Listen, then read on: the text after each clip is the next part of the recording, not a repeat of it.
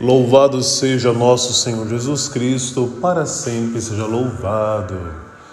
Sexta-feira, dia 25 de junho de 2021. O Evangelho é de São Mateus, capítulo 8, versículos de 1 a 4. Eis que um leproso se aproximou e se ajoelhou diante dele, dizendo: Senhor, se queres, tu tens o poder de me purificar. Jesus estendeu a mão, tocou nele e disse: Eu quero, fica limpo. Neste evangelho, Jesus cura um leproso. Diante do seu apelo, Jesus estendeu a mão e o curou. Pelas regras judaicas, um leproso não podia ser tocado, era considerado impuro. Jesus rompe as barreiras do preconceito e do proselitismo e toca naquele homem.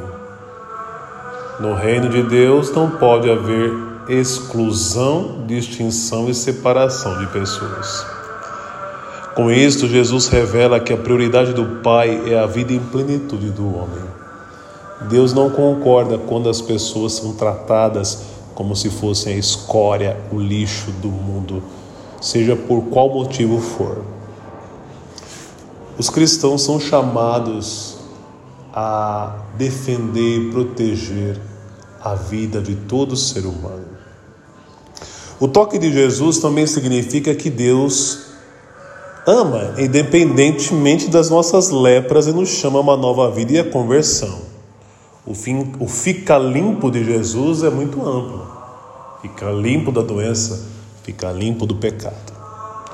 O Evangelho diz ainda que para Jesus nos alcançar e transformar é necessário a fé, a predisposição para Deus, conforme nos ensinou ontem o profeta João Batista. O leproso foi ao encontro de Jesus.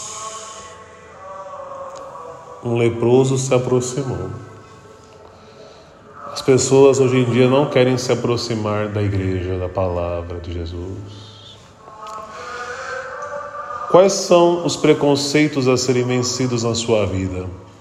A maioria das pessoas diz que não são preconceituosos, mas todos têm preconceitos lá dentro, lá no fundo do inconsciente guardados. Deixo Jesus tocar nas lepras da minha vida? Aonde está o intocável que Jesus precisa tocar? Sempre há pontos não resolvidos na nossa vida, escuros, vergonhosos, o pecado.